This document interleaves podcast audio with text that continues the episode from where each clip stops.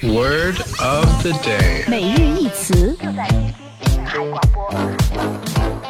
Hello，各位好，我是 John。二零一六年三月，美国大学理事会正式启动新的 SAT 考试，这意味着全球的学生将面临着一个新的挑战。我们今天的关键词就是考试，exam。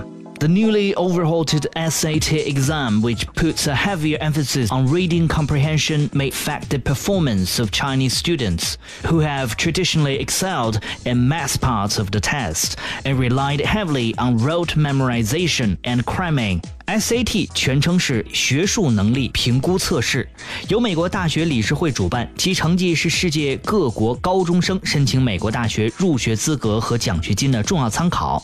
它与 ACT American College Test 美国高等院校考试都被称为美国高考。SAT 主要考察学生们大学阶段所必须掌握的阅读和写作能力。